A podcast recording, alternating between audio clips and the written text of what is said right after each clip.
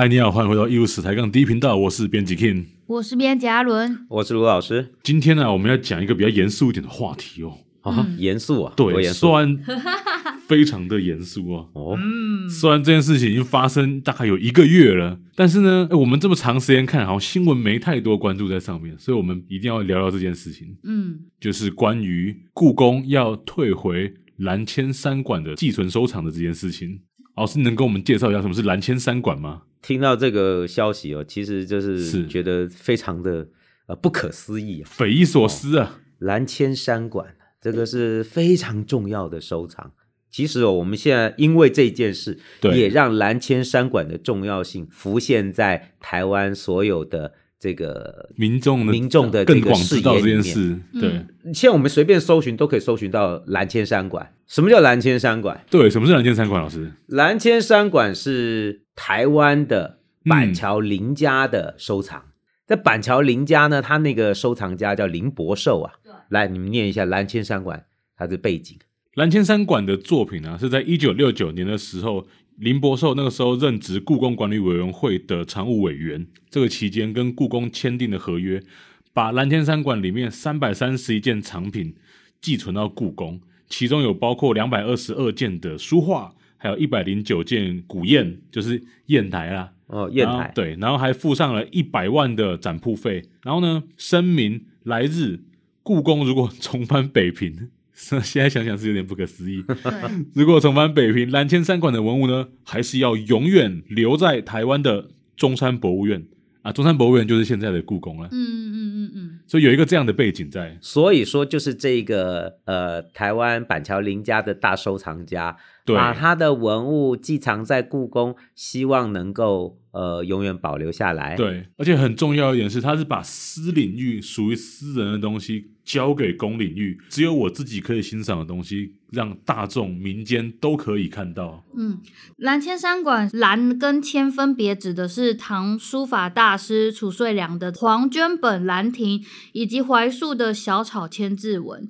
那山则是草山，那草山就是阳明山以前的名字。因为林伯寿他住在阳明山，所以他的斋号就是蓝千山馆。这一些东西原本是寄藏在故宫嘛？对。那现在发生什么事了呢？这就在今年的这个十月的时候啊，就是有传。出这个故宫，它就是发出声明，就是蓝千山馆的文物不会再续约。关于续约的内容，就是他提出了几个说明嘛。那其中就是比较大家就是讨论的是，他们提出来的理由是故宫的库房空间有限。那保管自己的文物已经显狭窄，所以呢，他不宜提供常年私人无偿的寄放，去耗费故宫的资源进行保管维护，就是有可能会排挤到各项资源，所以呢，就希望把这个文物归回去给这个板桥林家。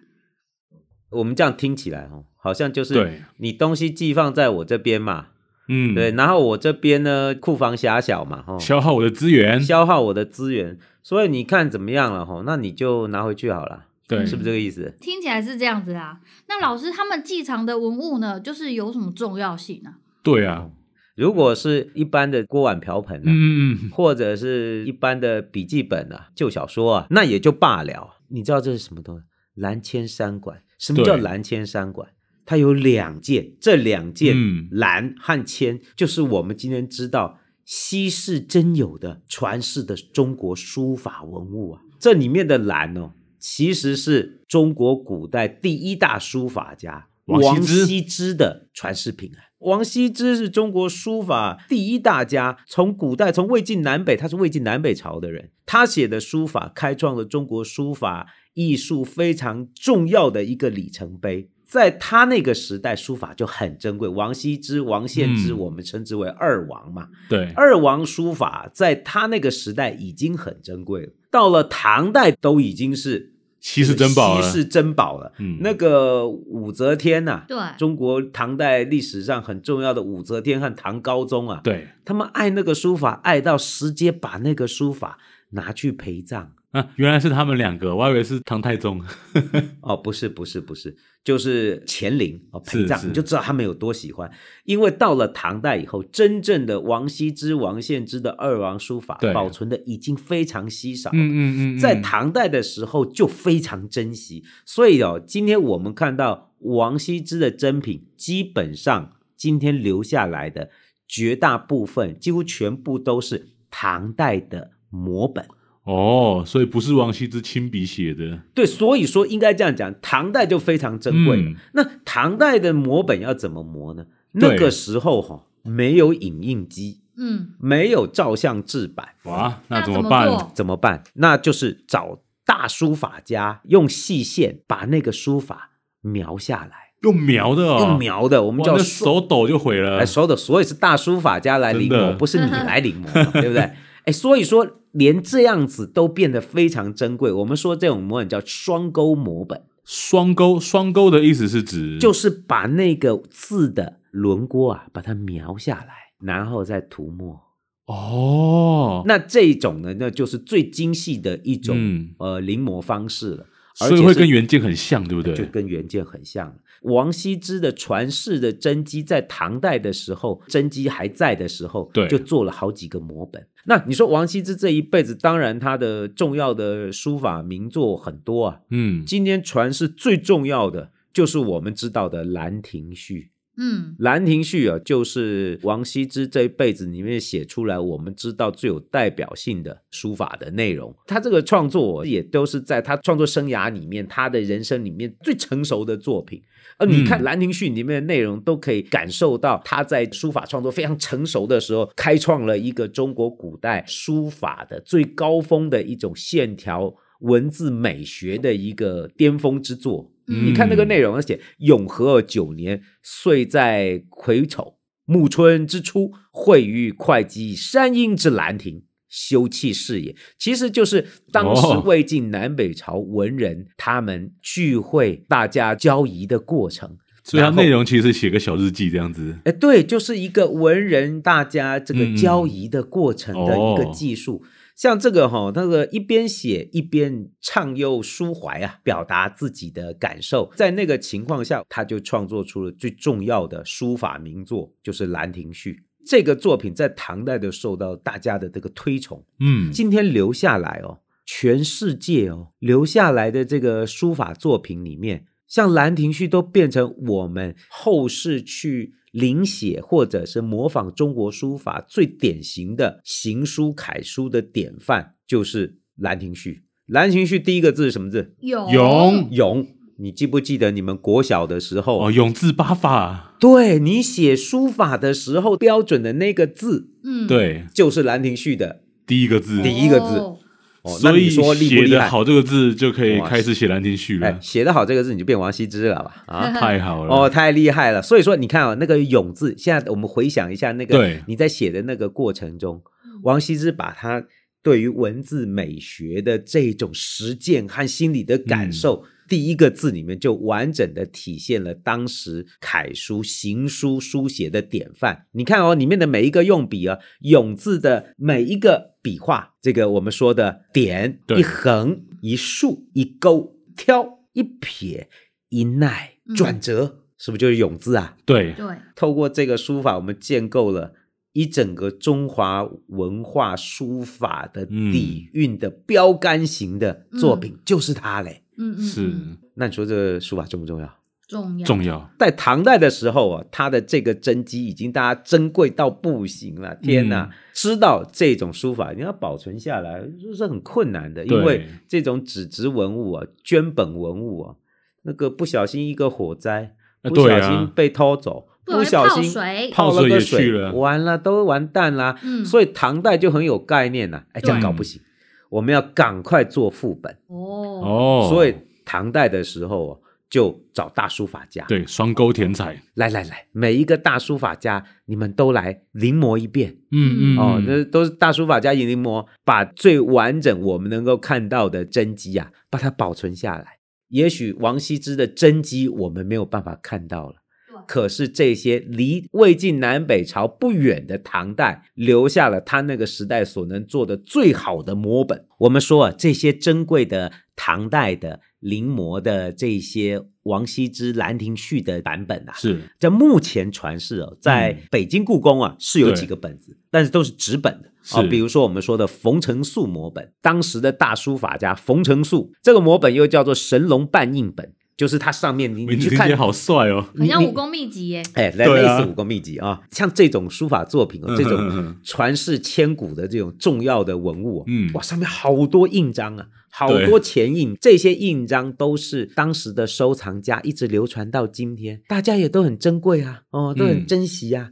哦，收藏到了以后，鉴赏完都盖上自己的收藏章。对，所以上面密密麻麻的章，其中有一个章就是武则天神龙年间盖的一个印章，所以叫神龙半印本。哦哦，所以那个印盖下去就很清楚哦。嗯，就是七零五年到七零七年那个时候留下来的，人家这都是流传有序的。所以我们知道的《兰亭序》哦，有冯承素摹本，北京故宫还藏了虞世南，当时另外一个大书法家虞世南的摹本。嗯、这个虞世南。的这个摹本呢，又叫做张经鉴奴本。这个本子呢，是元代的一个收藏家，他的有落款的这个临本，这也是大书法家。另外，北京故宫它也有这个褚遂良的摹本，但是这些本子在北京藏的这些都是纸本。那另外两本在在台湾，所以那另外还有一个本子，台北故宫博物院哦，有一个墨拓本的，叫定武本兰亭。这个定武本兰亭呢，是欧阳询也是大书法家摹刻的一个版本。对对对。但是这个是拓本，这个是木刻的拓本，这个就可能不是手稿型的摹本。那另外最后一个版本就是我们今天知道的褚遂良，当时的大书法家，唐代书法家褚遂良。用黄色的绢帛去临的《兰亭序》的版本，也就是蓝千三馆最有代表性的这件收藏。没错，所以这个东西我们可以说它是稀世珍宝了。对，而且它最重要的其实是米芾，还有在里面做这个跋，然后那个跋里面呢是有论证，就是他是怎么样确定这个是褚遂良他所临的版本。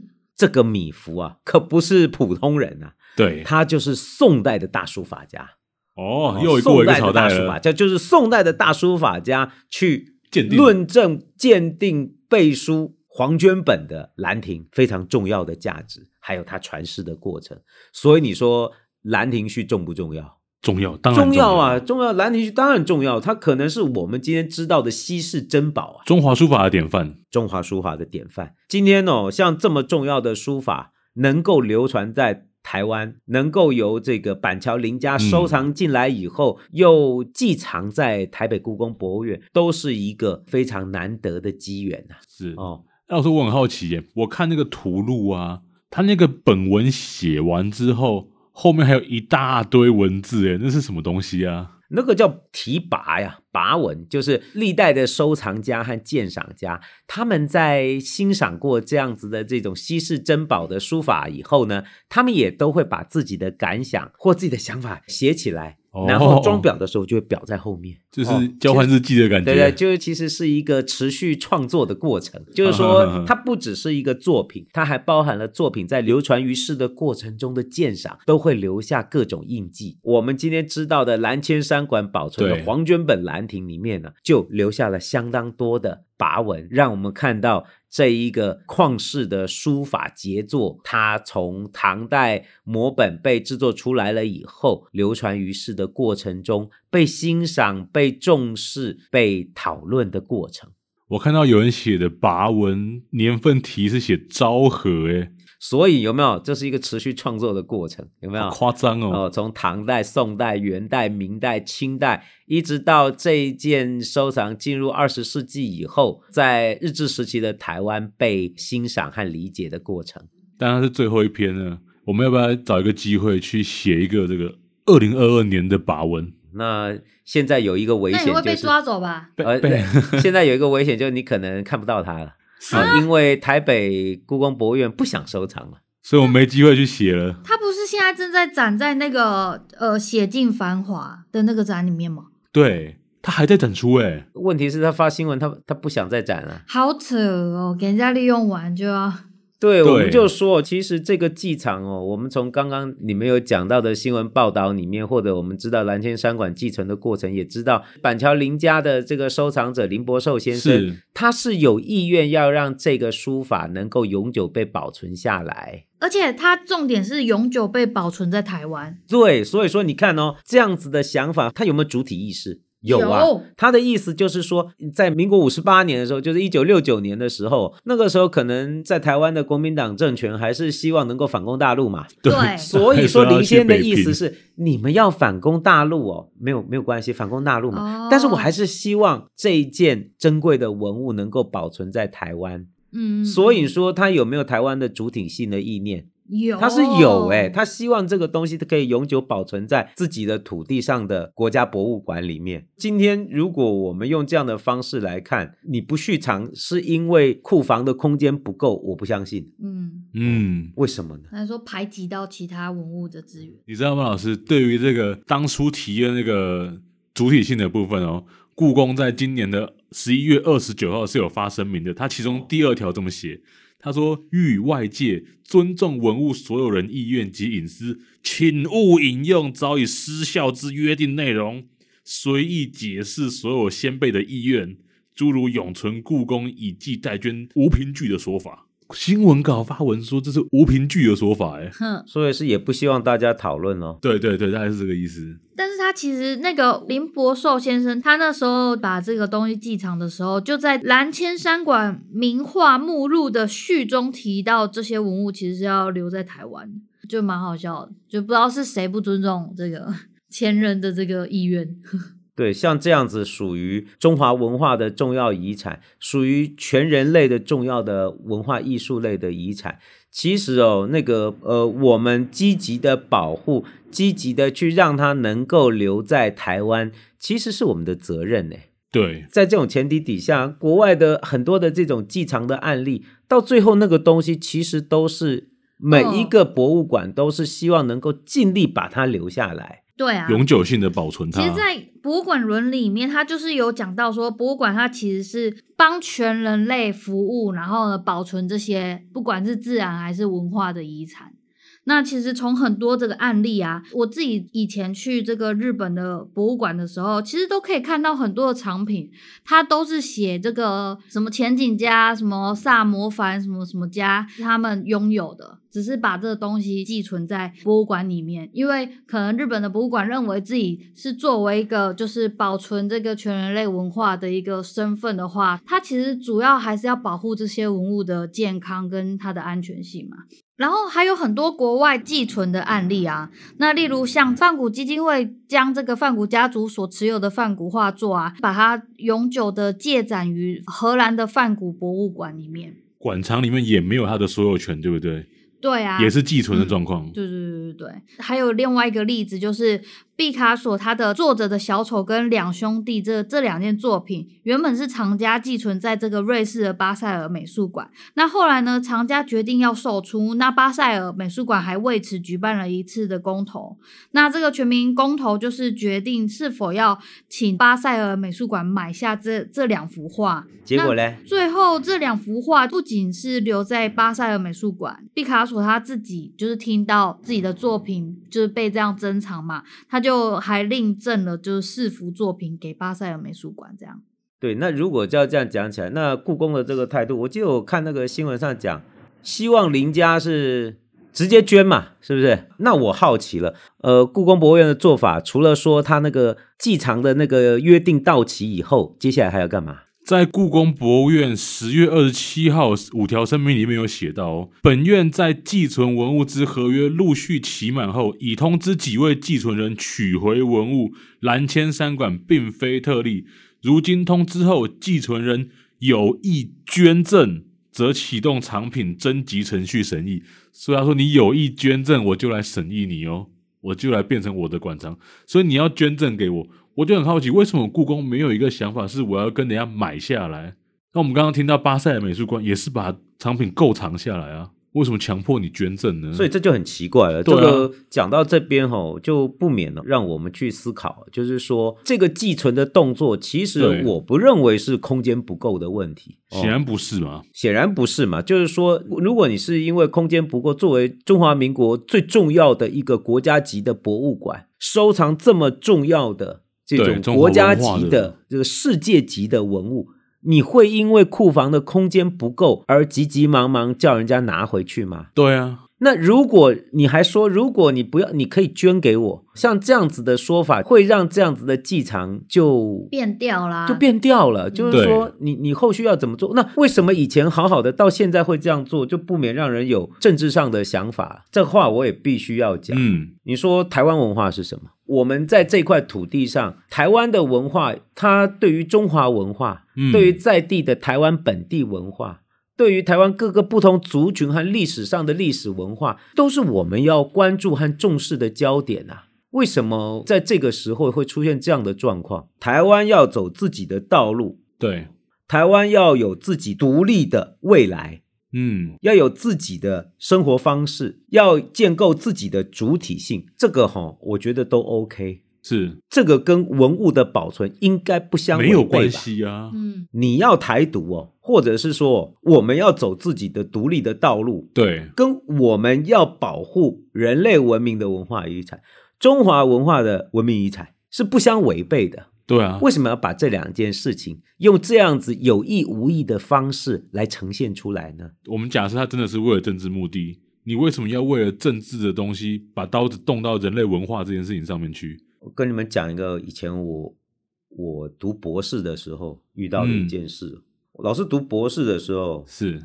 那个，就有个老师问我，台湾以后是不是要把中国的文物还给中国？对，嗯，我听了以后哈，我都不知道该说什么才好。哦我知道这个老教授是有台独倾向的，是。问题是你来问我这个问题哦，只会凸显我们对于文化的认识其实是有偏颇的。美国人会把他的收藏里面是英国文化的部分还给英国吗？不会啊。为为什么台湾现在要做这样的事呢？对啊，作为不同的政治体，也可以共享同样的文化背景啊，这根本就没有问题。那在这个前提底下，就是荒谬，这就是荒谬。所以我说啊，你在政治上是不是希望能够台独？对，这个我觉得是尊重啊。哦，因为台湾是一个民主的国家，对，每一个人对政治上可以有自己的想法，但是请不要跟珍贵文化遗产的保存来做一种政治上的错误决断。哎，老师，那前阵子传出来这个故宫打破文物啊，那跟这件事情，老师你觉得哪一件比较严重？哎，怎么故宫最近这一直惹事啊？真的，与其跟打破完比哦，蓝千山馆不续藏这件事哦。更严重，打破碗那几个碗的价格，哦，如果跟兰亭序比哦，那就是什么去比鸡腿啊？是。哎，老师，如果今天这个东西啊归还给林家嘛，那林家如果没有一个更好的保存空间，那他有没有可能可以把它卖掉？当然可以啊，他也没有国家古物身份的认定，他、嗯、又是私人的物件，他爱去哪里卖都可以啊。如果这个上国际拍卖哦，就这一件哈、哦，兰亭序大概就抵一条航空母舰呐。啊，有这么贵哦？航空母舰多少钱？航空母舰我是买不起的。